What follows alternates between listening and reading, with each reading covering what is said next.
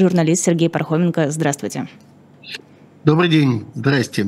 Оле вроде мне заранее сказали, что она где-то в поездке, поэтому ее сегодня не будет. Ну, я надеюсь, будет в следующий раз, так что зрители да. не волнуйтесь. С Олей все в порядке, все хорошо, я ее заменяю временно, скоро я отсюда исчезну и верну вам Ольгу Бычкову.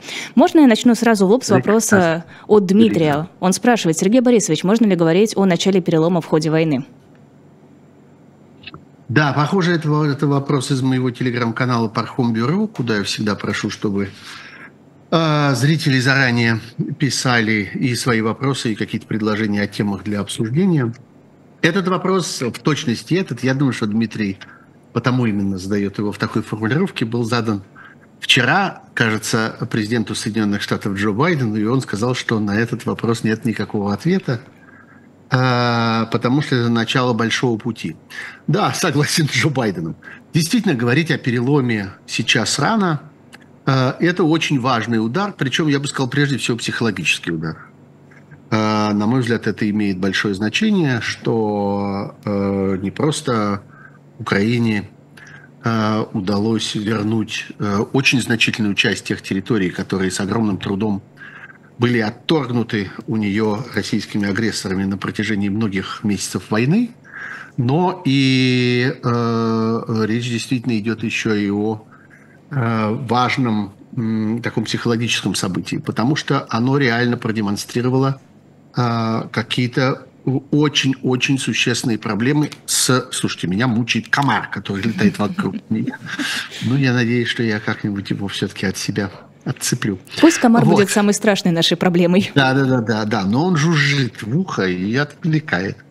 Вот. А, так вот, а, мне кажется, что а, это продемонстрировало, что а, у российской армии есть какие-то очень серьезные а, проблемы с управлением.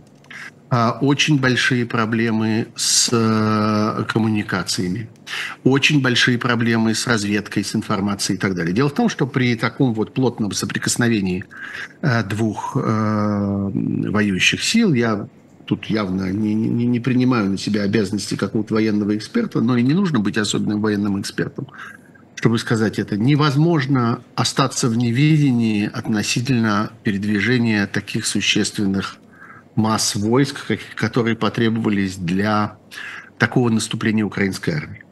И то, что российская армия никаким образом не смогла отреагировать на э, это, э, свидетельствует о том, прежде всего, что информация не проходит, что она застревает.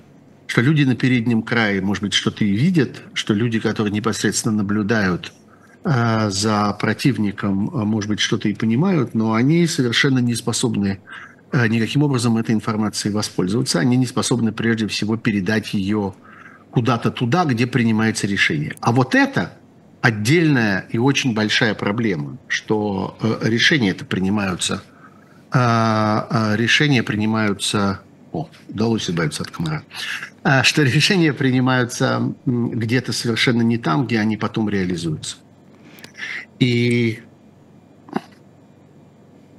и э, дело, собственно, заключается в том, что э, ну, очень много сказано о том, до какой степени российская армия не мотивирована в этой войне. Люди, которые непосредственно участвуют в боевых действиях, не очень понимают, зачем они это делают.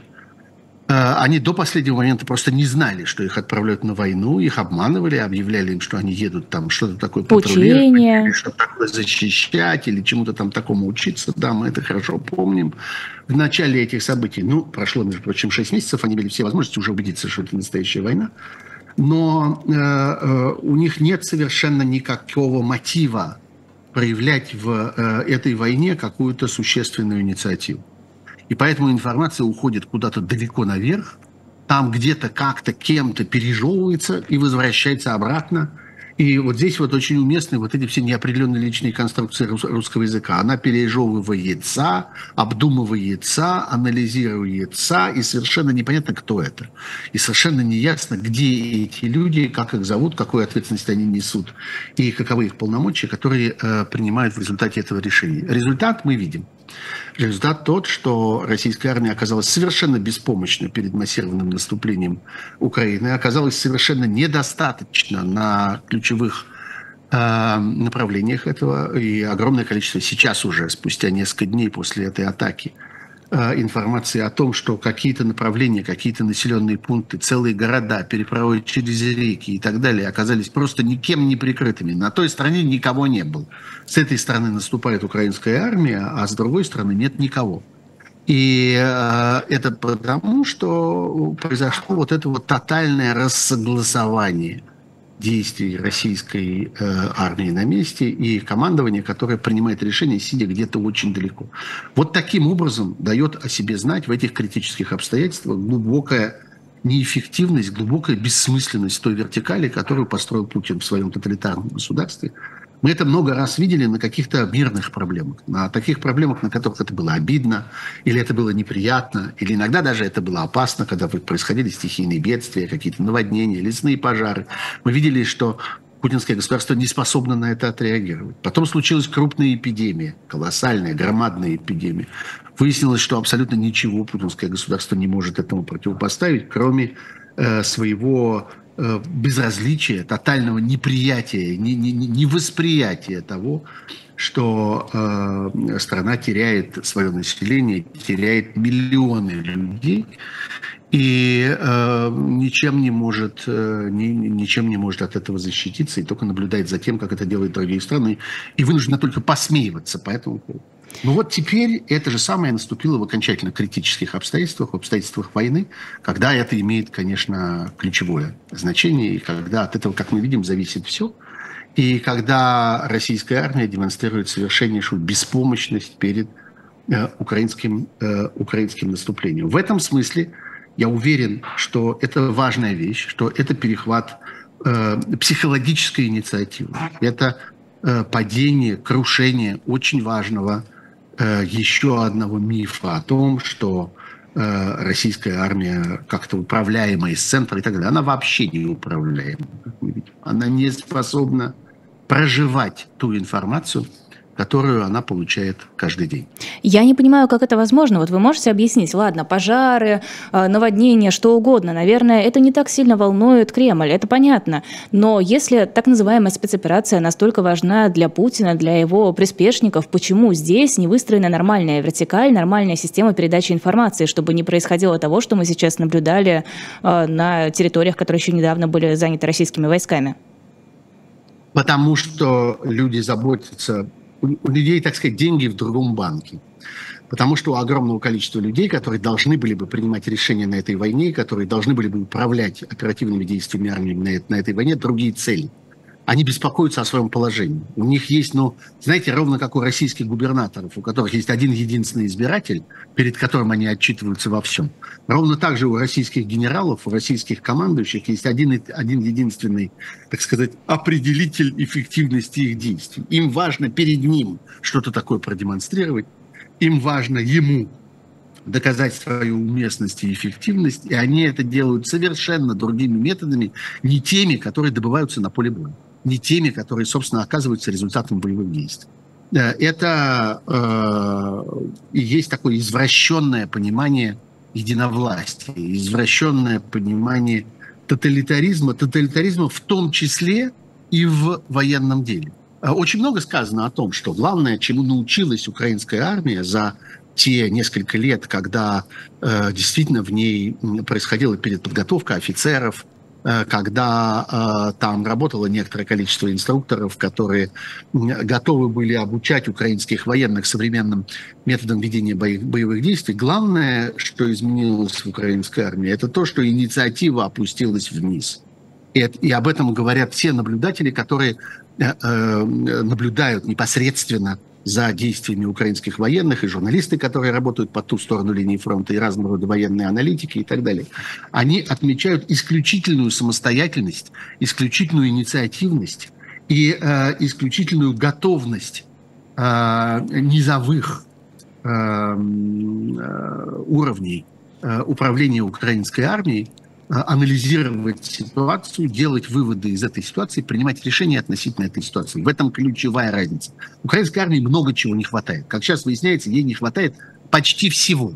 э, и в ожидании приближающейся зимы многие говорят о том, что э, в Украине плохо с продовольствием, плохо с зимним обмундированием, плохо с разного рода транспортными, транспортной техникой, плохо со снабжением тех, тем, плохо со снабжением этим. Но что есть, это вот это. Есть люди, которые мотивированы. Есть люди, которые знают, почему они на этой войне, знают, на что они воюют, и знают, что, есть, грубо говоря, если я не сделаю, в том числе, если я не решу, в том числе, если я не возьму на себя ответственность, никто не сделает, никто не решит, никто не возьмет на себя ответственность.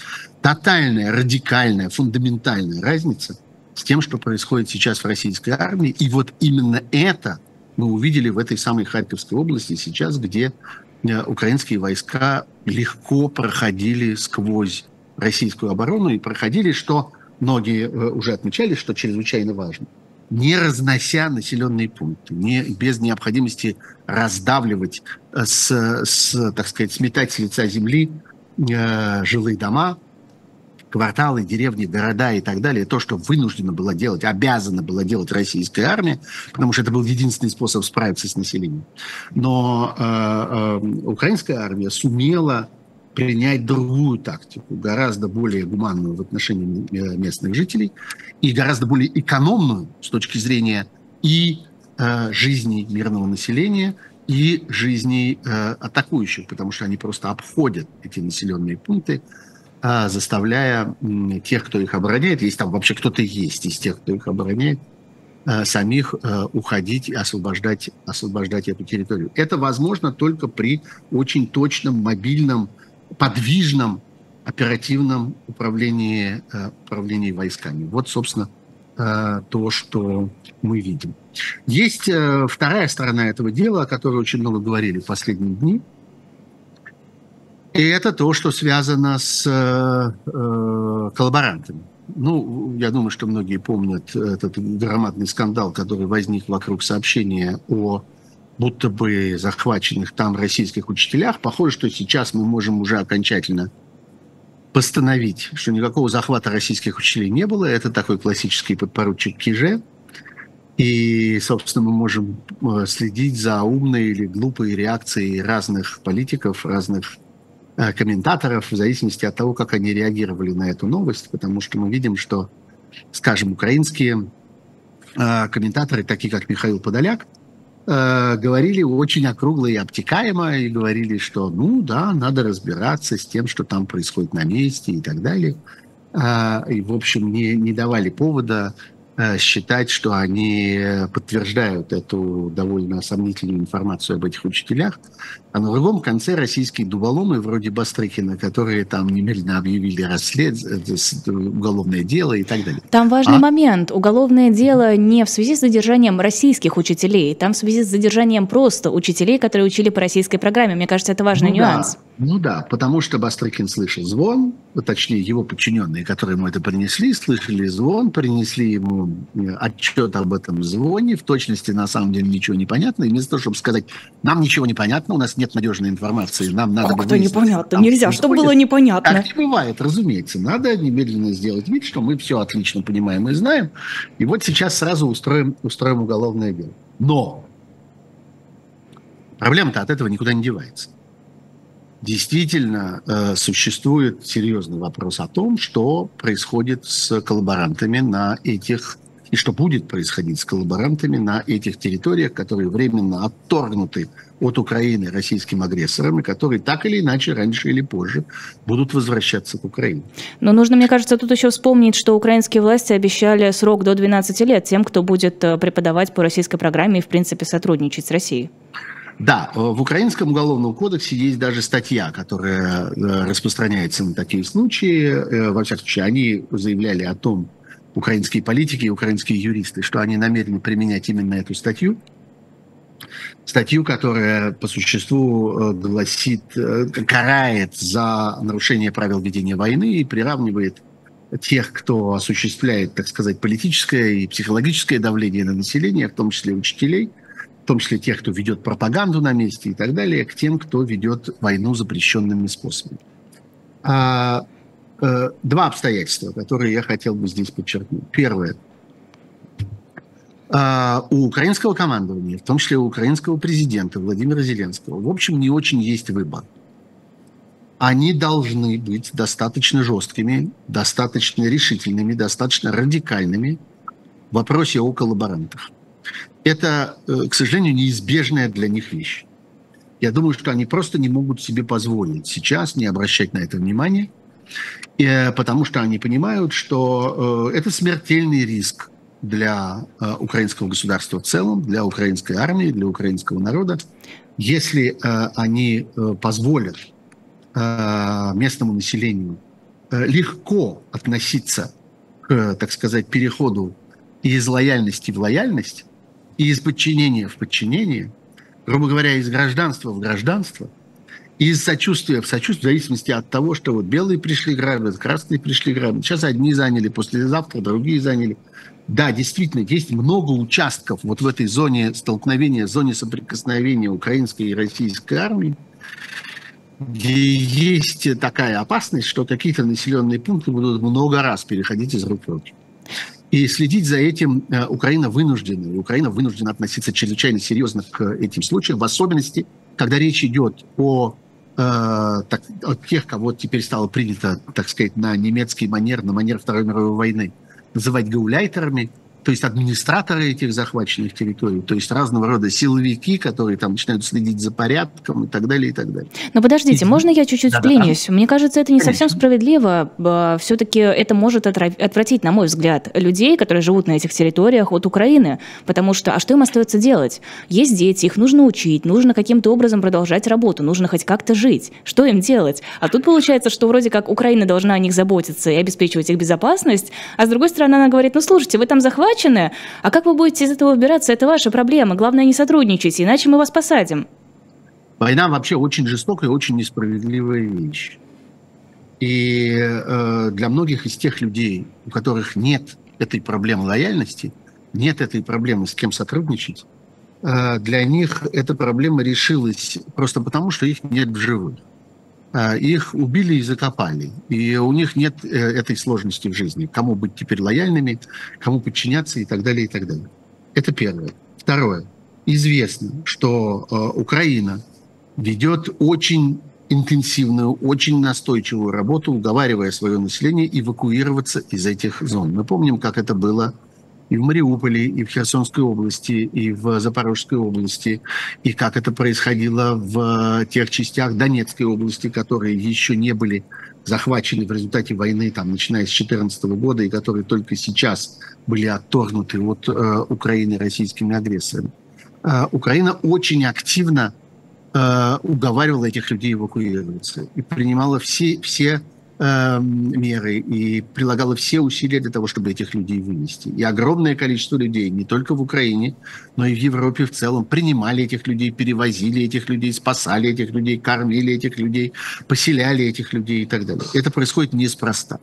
И по существу наиболее ну, так сказать, чистый случай. Понятно, что это все безумно сложно. Понятно, что это каждый раз трагедия.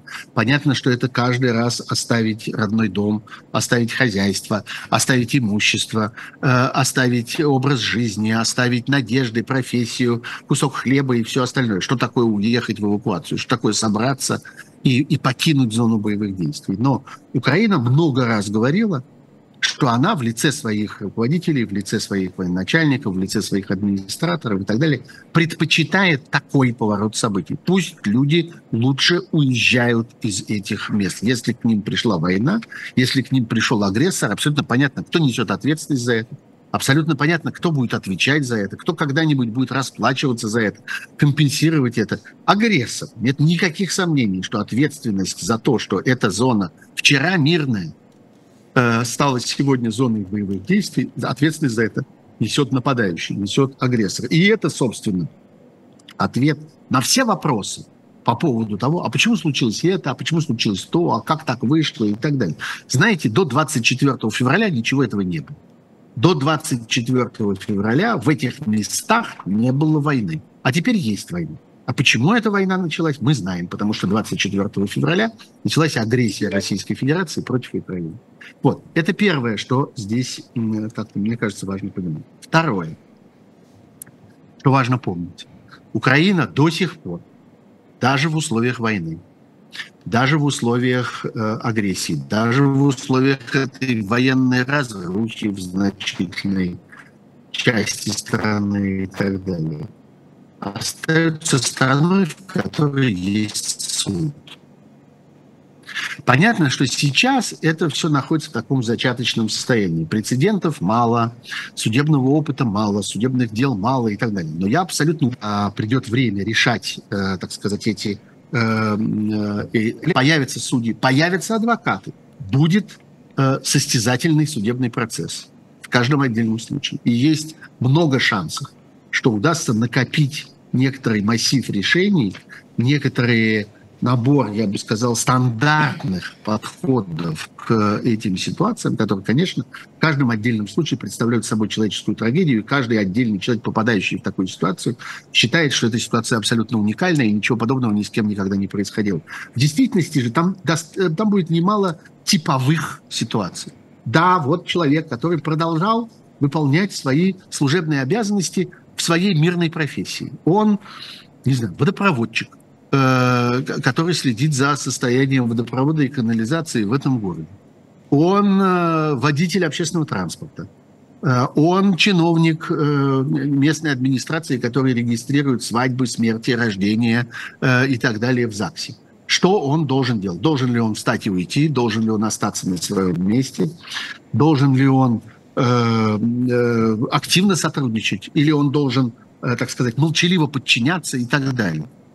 Э, много шансов, что будут суды, и эти суды будут разбираться. А что с полицией?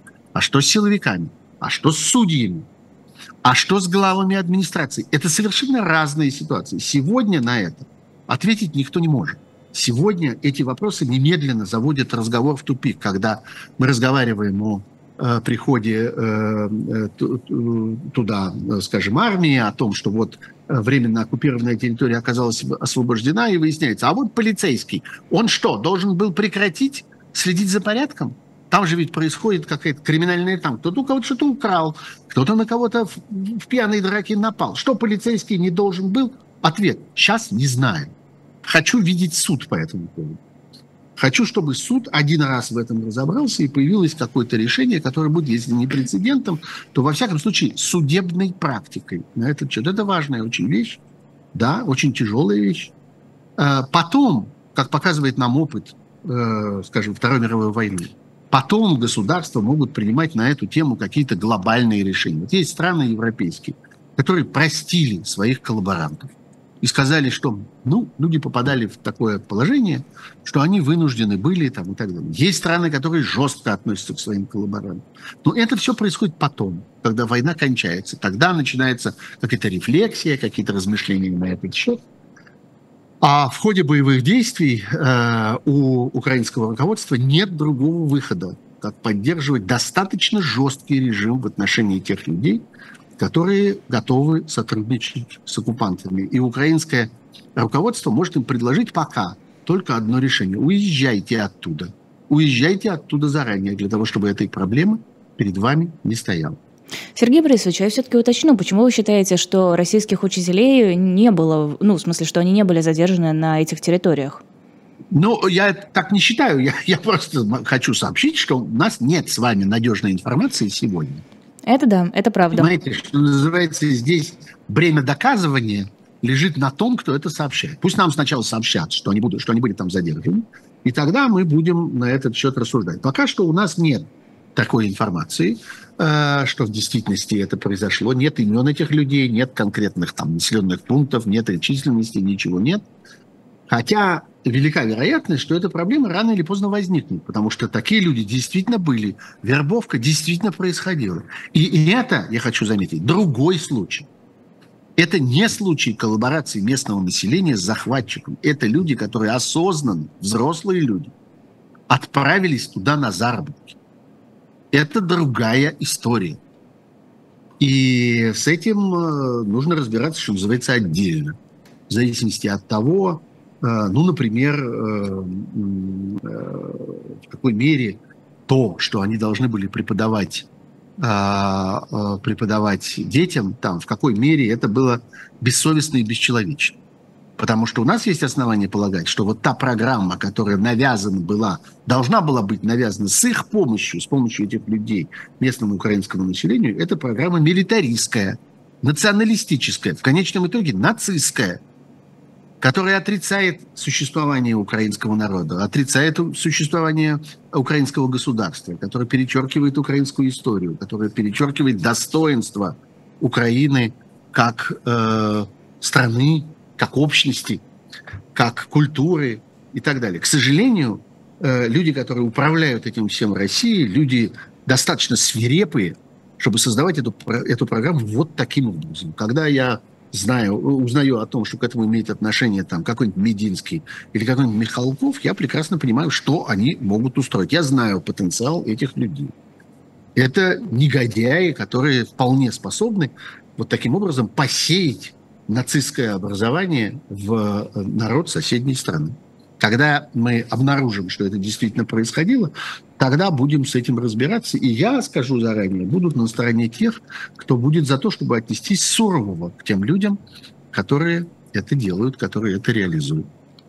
Юлия спрашивает в Пархом-бюро. Сергей Борисович, сейчас много стали говорить о мобилизации. Хотела узнать, что вы думаете по этому поводу. Э, я думаю, что мобилизация ползучим образом, как мне и доводилось много раз говорить, происходит. Она происходит э, в, и в разных э, российских регионах, в тех, которые подальше, победнее, потише, побесправнее. И там этой мобилизации достаточно много. Она происходит путем активности и военкоматов, и разного рода военизированных образований, когда местные Э, местные, как это сказать, подразделения или отделения Росгвардии, всякой вневедомственной охраны и всяких разных прочих вооруженных, э, военизированных э, силовых и специальных структур Э, начинают нести какую-то повинность, от них начинают требовать, чтобы они предоставили какое-то количество рекрутов, и они это предоставляют. Чем дальше от Москвы и Петербурга, чем дальше от больших столиц и от э, тех мест, которые, так сказать, на виду, где ситуация активно обсуждается, тем это делается наглее и в более массовых порядках. Но мы видим в последние дни, может быть, уже теперь в последние недели, два новых процесса. Один, который э, Э, который, о котором говорят все больше, о котором становится известно все больше, это массовая мобилизация уголовников. И вообще всех, кто сидит в тюрьмах. Россия – страна, занимающая одно из первых мест в мире по, так сказать, тюремному населению, по количеству людей, которые находятся в местах лишения свободы. Это люди полностью лишенные каких-либо прав. Это люди, полностью лишенные какой-либо защиты. Это люди с очень ограниченным контактом с окружающим миром. Это люди чрезвычайно физически, жизненно зависимые от тех, кто их там сторожит. Это, кстати, совершенно по-разному происходит в разных странах, есть немало стран, в которых система исполнения наказания является цивилизованной в этом смысле. То есть человек, который находится в местах лишения свободы, тем не менее обладает некоторым объемом прав, и эти права достаточно надежно защищены. Например, тем, что у него есть прямой контакт с адвокатами, он всегда может пожаловаться о нарушении и так далее, и так далее. Это совершенно не случай э, России, в которой мы знаем, например, что существует такой порядок, что в любую секунду э, осужденный, заключенный может исчезнуть.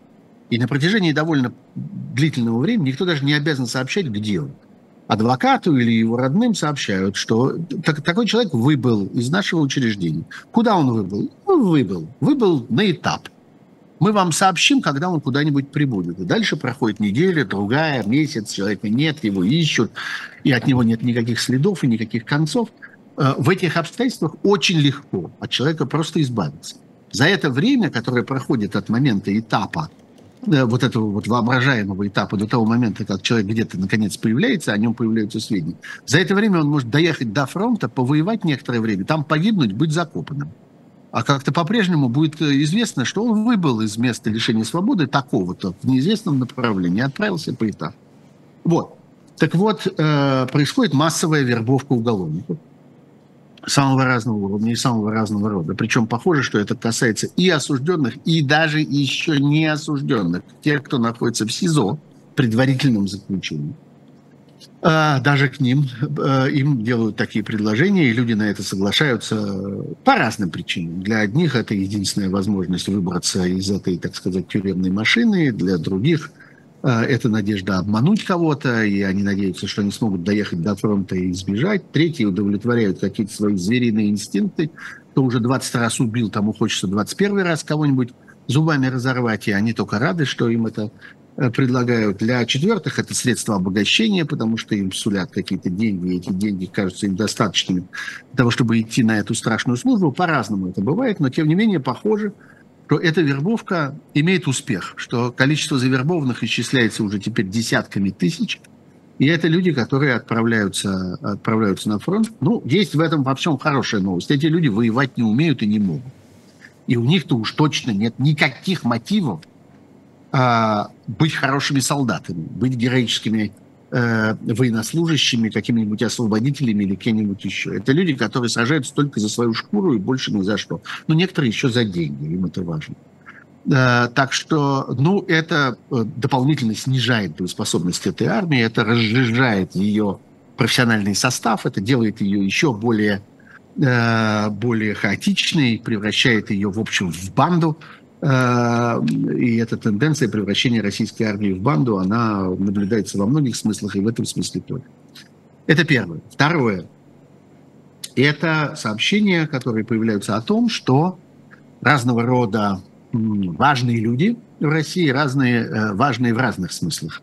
Во-первых, богатые, разного рода олигархи и так далее – промышленники, предприниматели и прочие люди, обладающие влиянием над большими массами людей, иногда над большими территориями, постольку, поскольку они э, управляют тем, что в России называются ключевыми градообразующими предприятиями. В России очень много концентрация очень велика. Есть огромное количество городов, иногда целых районов, иногда целых регионов, которые целиком построены на жизни вокруг какого-то большого предприятия или группы предприятий. И, следовательно, зависят от человека, который этим всем владеет, или человека, который этим всем управляет. Появляется такой местный император, неформальный, иногда более влиятельный, более важный, чем э, назначенный государственный чиновник, чем там, скажем, губернатор или какой-нибудь глава администрации города или что-нибудь вроде этого, который действительно управляет этой территорией. Так вот, во-первых, вот такие люди. Во-вторых, э, государственные чиновники, управляющие большими государственными учреждениями. Так вот, и те, и другие, разные влиятельные люди в России – получают э, настоятельное указание организовать э, ЧВК, как это называется, деликатно. Что такое ЧВК? Банда наемников. Вы организуете банду наемников, вы их набираете, вы их вербуете, вы их снаряжаете, одеваете, обуваете, вооружаете, выдаете им боеприпасы, отправляете их на фронт, и мы э, можем их использовать. Вот, собственно, э, так сказать, та сделка, которая предлагается. Предлагается разного рода Э, российским олигархам, предлагается главам российских ведомств, предлагается главам российских территорий и так далее, и так далее. И они э, идут на это, потому что это и есть тоталитаризм. Это и есть, опять-таки, та вертикаль власти, та, э, так сказать, бессловесная, бессовестная, бесчеловечная система, которая э, путинской группировкой была построена за эти, э, за эти 20 с лишним лет. Что это означает? Это на самом деле важная вещь. Вопрос не только в том, что э, российское руководство, российское командование таким способом затыкает дыры. Вот людей не хватает, армия измотана, она давно воюет, как-то огромные дыры. Мы это видим вот в Харьковской области, как это выглядело, защищать некому, все побежали, огромные куски фронта просто не прикрыты, непонятно, где ударит в следующий раз и так далее, и так далее. Вопрос не только в этом. Вопрос еще и в том, что таким образом агрессор, тот, собственно, кто начал эту войну, тот, кто командует этой войной, тот, кто хотел этой войны, тот, кто заказал эту войну, отказывается от ответственности, перекладывает ее на, чужую, на чужие плечи. Потому что формальная мобилизация, формальное объявление войны, заявление о том, что мы по таким-то правилам, по такому-то закону, по такой-то процедуре мобилизуем людей, везем их на фронт, несем ответственность за то, что с ними происходит на фронте, несем ответственность за то, что происходит с их семьями в случае с этими людьми, если с этими людьми что-нибудь случится. Это ответственность полной меры. Это то, что будет висеть на том, на тех, кто это заявил. кто это организовал. А тут вот предлагается тихонько взять ответственность на себя другим. Вот ты, э, я не знаю, Леонид Михельсон, а ты э, Алексей Мордашов. Набери наемников и отправь их туда, и неси ответственность за это. И это будет твоя война. И в случае чего у тебя и спросят, что с этими людьми, куда они делись, почем ты их нанял, а заплатил ли ты им, а расплатился ли ты с их семьями, когда их наконец поубивали и закопали, и вообще что там с этим происходит. А это еще удобно, никаких это... страховок, никаких выплат. Конечно. Конечно, никаких страховок, во всяком случае, ничего, за что мы, организаторы войны, вот я сейчас как бы говорю от имени тех, кто эту войну начал, от людей, которые, грубо говоря, сидят в Кремле. Мы за это вообще не несем никакой ответственности. Ты сам с ними договорился как-то. Как ты с ними договорился? Что ты им пообещал? А главное, это твоя война. Это не просто вот у нас тут Путин воюет, а мы с ним ничего поделать не можем. Сейчас ведь российские олигархи находятся ровно в этом положении. И те из них, кто пытаются спастись, те из них, кто пытаются вылезти из этой ситуации, те из них, кто пытаются каким-то образом откупиться, а у нас есть все основания – считает, что это так и происходит. Знаете почему? Потому что мы ничего не слышим о нем. А что происходит с Мордашовым? Он где? Чем он занят? Как он к этому относится? Где он физически находится? С кем он сейчас ведет переговоры? Как он предполагает э, э, действовать дальше? Что происходит с его бизнесом? Что он думает о своем бизнесе? Как он оценивает э, то, что он видит вокруг себя? Где? А, например, Сечин. Вот был такой человек, о котором мы бесконечно разговаривали – до войны. Мы бесконечно отмечали его невероятное влияние, его какую-то немыслимую хитроумность и хитрожопость, его эм, э, какие-то э, амбиции нечеловеческие, его готовность контролировать все вокруг, влезать во все вокруг, влиять на все вокруг. Так далее. А где Сечин-то? Куда делся? Мы даже Леонтьева не видим и не слышим. Они все куда-то провалились. Знаете почему? Потому что они тихонько пытаются как-то там выползти из этой истории. Они тихонько там сейчас что-то шуршат. Они пытаются перевести собственность на кого-то другого. Они пытаются вытащить деньги и перевести куда-нибудь в Сингапур. Они пытаются переписать дачу на Лазурном берегу на бабушку. Они пытаются как-то... Кто-то из них, я думаю, пытается договориться, а давайте я вам миллиард заплачу, а вы за это меня вынете из санкций. Или, например, не будете формально вынимать из санкций, а просто закройте глаза на некоторое количество, дадите мне льготную неделю, в течение которой я смогу вот осуществить некоторые операции с некоторыми банками, в которых находятся мои, э, мои деньги. Давайте так. А хотите, я вам прям дронов куплю? А хотите, я вам прям привезу? Я думаю, что все это сейчас там происходит. И э, с этим надо как-то бороться. А бороться вот так. Эти люди должны повесить на себя, это чудовищное преступление. Собрать банду наемников, заплатить за нее, вооружить ее, отправить ее на войну и нести ответственность за то, что с ними происходит. Это очень важный тоже элемент войны, это тоже элемент, э, так сказать, истории э, всей этой э, военной операции, которую мы сейчас наблюдаем. У меня есть все основания считать, что э, сведения, которые об этом утекли э, соответствует действительности. Это очень правдоподобная информация. Вполне вероятно, что это так происходит. Вот. Так что, видите, вопрос о мобилизации, он размножился, так сказать, расстроился, расчетверился на несколько разных э, направлений и ситуаций, которые мне представляются очень важными и очень характерными именно для этого этапа российской вот этой страшной военной истории. Но подождите, есть же еще, например, Зюганов, который публично сказал, что идет война, а не спецоперация, нам нужно объявить мобилизацию. Правда, потом речь, конечно, пошла про мобилизацию экономики, но не будем на это оглядываться, вот на эту работу над ошибками. Ему надо чем-то торговать. Ему надо, у него ничего нет, у Зюганова. У него нет никакого реального влияния, у него, в нем нет, главное, никакой необходимости. Если раньше существовала такая иллюзия, что вот это какая-то парламентская фракция, она что-то там, если не решает, то, во всяком случае, что-то такое обсуждает, она объединяет каких-то людей, она канализирует их протест, она с этими людьми как-то договаривается о том, что нужно уважать действующую власть, она продает этих людей этой действующей власти, пасет, так сказать, эти стада.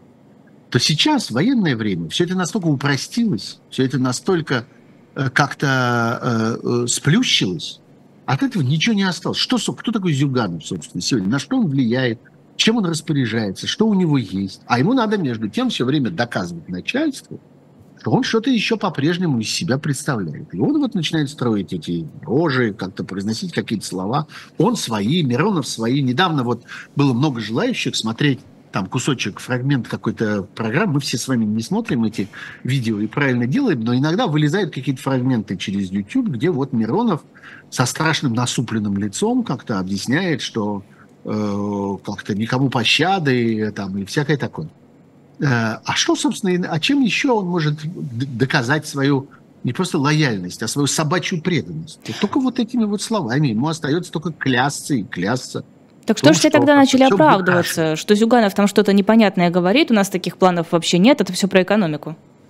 Ну да, потому что э, в конечном итоге ты можешь э, как-то сколько угодно горцевать и сколько угодно петушиться, но ты должен оставаться э, в линии. Ты не отсюда вот эта знаменитая фраза про э, фраза Пескова, кажется, которую тоже, между прочим, мы давно не слышали. Обратите внимание, что Песков совершенно перестал быть властителем наших да дум. не, возникает не периодически, возникает. Периодически, да, но послушайте, как это было, когда он, был, он, он присутствовал в каждой первой новости, как с него вообще все всегда начиналось. А так извините, сколько тогда изданий-то было различных радио, телеканалов, э, ну, печатной прессы? Все, появляется где-то время от времени. И вот он, значит, э, отлил в бронзе эту, э, значит, сверкающую полированную фразу по поводу того, что, э, значит, э, как он сказал, есть, есть границы риторики, да, или что-то вроде этого, какие-то тонкие границы и всякое такое. Адресовано это было вроде бы, вроде бы Гиркину, неважно, да, ну, дисциплина не должна нарушаться. У них там все-таки сохраняются какие-то представления о том, что есть какая-то дисциплина. Но совершенно очевидно, что деятели эти, они как-то испытывают большое беспокойство по поводу того, что всякая нужда в них утрачена. Они совершенно перестали играть свою роль в чем-нибудь. Как-то никому, в общем, больше не важно, что думает Зюганов по поводу того, что произошло в Харьковской области. Да ничего он не думает. Да и раньше как-то не важно было, уже давно. Ну вот это нам кажется, что давно. На самом деле ведь всего 6 месяцев прошло, когда вот эта вот декоративная структура, вот вся вот эта вот из спичек построенная вот эта вот э, башня, э, она вся совершенно рассыпалась. Ведь как-то ну, существовали же все вот эти вот декоративные элементы. Все, все это, все эти финтифлюшки, наверченные на э, тоталитарный режим. Там президент встречается с лидерами парламентских фракций а вот э, Президиум Государственной Думы постановил, внесена, э, внесен законопроект, он обсуждается в первом чтении, во втором чтении, в третьем чтении. Кого? Это какой-то какой прошлый сон, давно увиденный и давно забытый. Какой-то законопроект. Ну, понятно же, что надо будет ввести еще одну статью в э, Уголовный кодекс. Надо будет давать не 15, а 40 лет за э, сообщение о том, что у Э, военного оркестра недостаточно ярко начи- начищена труба. Ну, значит, будут давать. И как-то, что называется, не остановятся перед этим и ни у кого не спросят. И мнение никого больше, собственно, не интересует. Сергей Борисович, вот вы говорили про неэффективность структуры, в принципе, вот этой вот российской коммуникации, неэффективность армии. Эта неэффективность стала причиной того, что произошло очередное обострение в Нагорном Карабахе. Вроде как Россия говорила, что она миротворец, она следит за тем, чтобы ничего такого не было. А здесь вдруг раз очередное обострение, стороны снова конфликтуют очень активно. Это не военная проблема с точки зрения России. Я думаю, что российская армия здесь ни при чем. Российские миротворцы тут ни при чем, за исключением того, что их давно там нет давно понятно, что все те силы... Да нас нигде нет, если верить российским ну, да, властям. Вот, да, э, за исключением того, что давно стало понятно, что все те хоть сколько-нибудь боеспособные силы, которые находились в разных точках бывшего Советского Союза, все это давно собрано, и все это давно отправлено туда, где оно нужнее. А нужнее оно понятно где, на, Украин, на Украинском фронте. А между тем это была ну, какая-то важная часть тех конструкций, которые Россия пыталась строить. Если вы помните последнюю крупную войну э, за Нагорный Карабах, там была выстроена целая большая система, что вот есть кусок пути, там некая дорога, некий коридор, который держит, которым управляют российские войска и так далее, и так далее. И свою роль они играли там и в районе Абхазии, и свою роль они играли в э, Средней Азии, там в районе Таджикистана и так далее, и так далее. Было много мест, где присутствие российских войск как-то учитывались, где они как-то фигурировали. Ничего этого больше нет. Но это в данной ситуации не самое главное.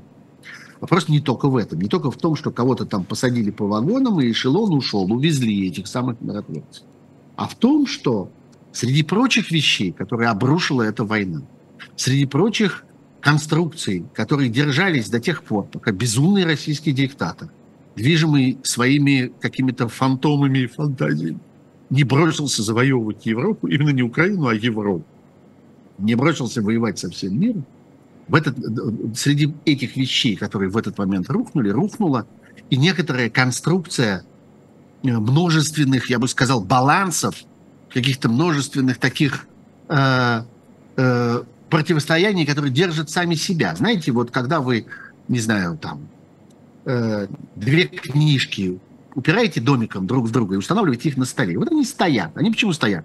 Потому что левая давит на правую, а правая давит на левую. И вот они таким способом, как с помощью какого-то такого вот взаимного давления, э, стабилизировались. Вот примерно так это было устроено во многих местах постсоветского пространства и перестало быть таковым. И я могу вам предсказать, это очень несложное предсказание, его очень не, как бы не, не, не, не страшно делать в том смысле, что я совершенно не рискую оказаться плохим прогнозистом. Это, к сожалению, совершенно точно, стопроцентно так.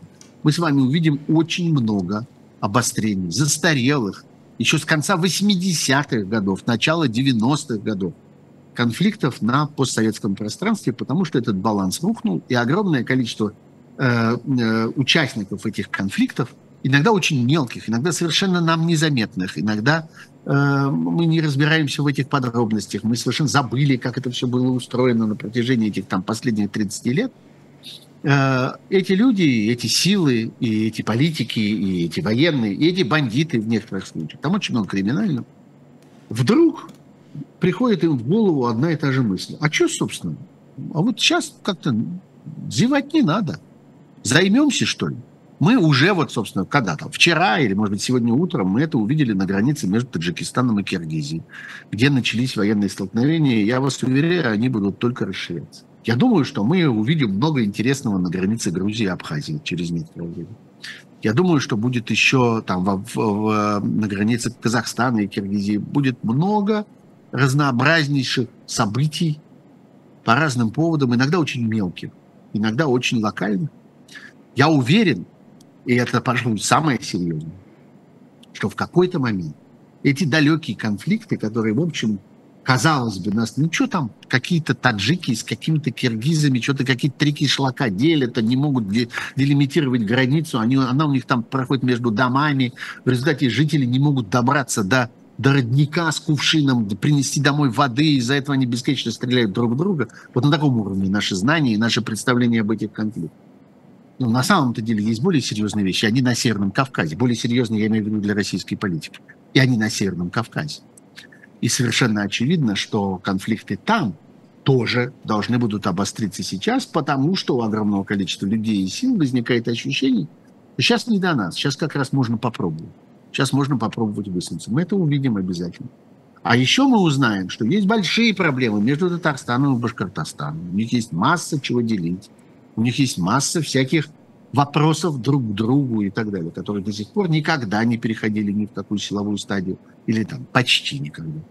А сейчас мы это увидим. Но я думаю, что Северный Кавказ на очереди. Что называется, Северному Кавказу приготовиться. Я думаю, что мы увидим много интересного и в Дагестане, и между Ингушетией и Чечней, и в других э, республиках, вроде Карачаева-Черкесии, где масса внутренних конфликтов. Давайте еще о внутренних конфликтах. Ивану Сафронову дали 22 года колонии строгого режима. Леониду Гозману снова дали 15 суток за пост в живом журнале 2013 прости господи, года. А что у нас еще дальше по списку? Евгению Ройзману, которого сегодня исполняется 60, он все еще находится под следствием. А кто у нас еще из... А, Алексей Горинов, собственно, у него 19 числа апелляция. Этот список можно продолжать, мне кажется, бесконечно. Про Владимира Карамурзу-младшего, Илью Яшина и Алексея Алексея Навального я уже вообще ничего не говорю. А зря. Хотя про них надо, конечно, говорить каждый день, особенно про Навального, в котором продолжаются эти ежедневные, ежедневные, собственно, пытки, которым он подвергается. ШИЗО, запрет на полноценное Шизо, общение каменном, с адвокатом. Мешке, да, теперь, теперь у него отняли еще и право общаться с адвокатом нормальным образом, то право, которое есть, одно из последних прав, которые есть у российского заключенного, потому что он умудрялся оттуда, из тюрьмы, э, продолжать прежде всего руководить работой своих коллег, которые занимаются там и списками негодяев, готовя их для санкционной работы и так далее, и так далее.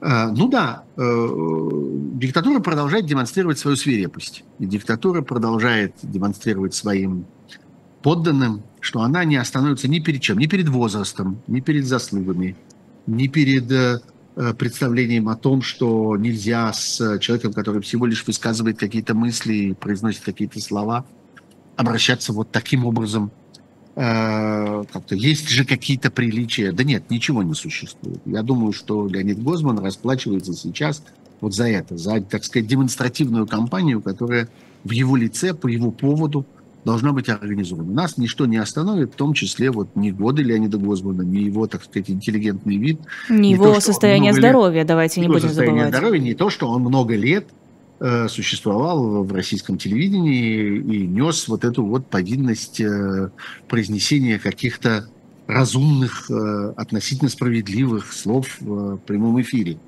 И попытку каждый раз пытаясь как-то внести хотя бы минимальную какую-то ноту разума абсолютно безумные разговоры этих ток-шоу, в которых он на протяжении многих лет участвовал. Вот, но э, нет, Э, как-то никаких мелочей в этом смысле не существует. Как-то всем достанется и всем хватит. Кстати, еще один сюжет, который, наверное, мы должны с вами э, упомянуть сегодня, это выборы.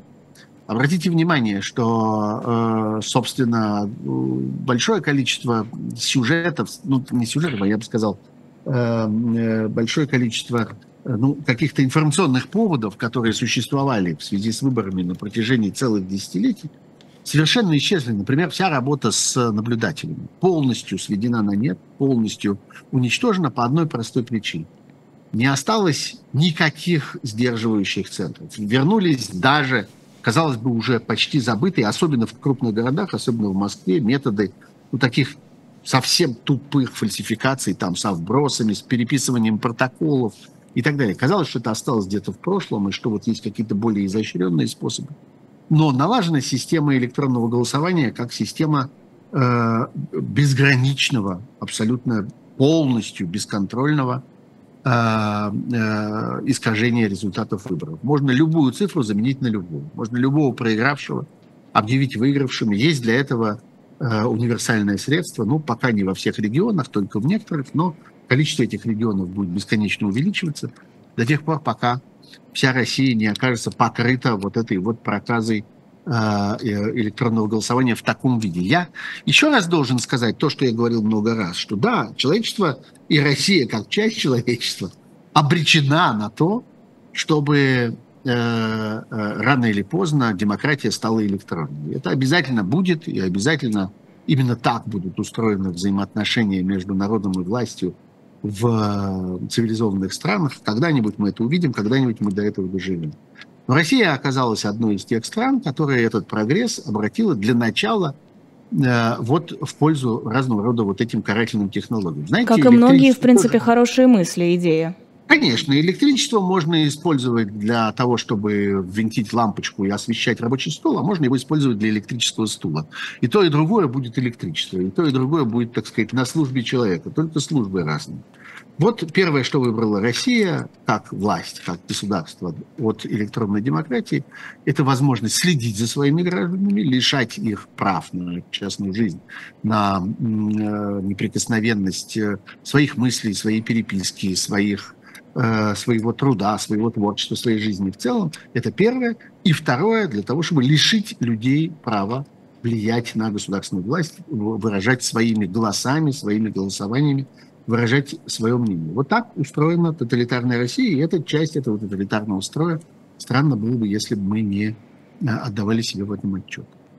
Ну и последнее, кажется, у меня есть одна минута. Я использую да. ее для того, чтобы поздравить моего близкого друга и мою соседку э, Кетиван Хараидзе, которая оказалась одной из э, буквально из очень немногочисленных людей, которые сумели сохранить, несмотря ни на что, поперек любых вот этих э, страшных методов фальсификации, которые применялись, сохранить поддержку людей.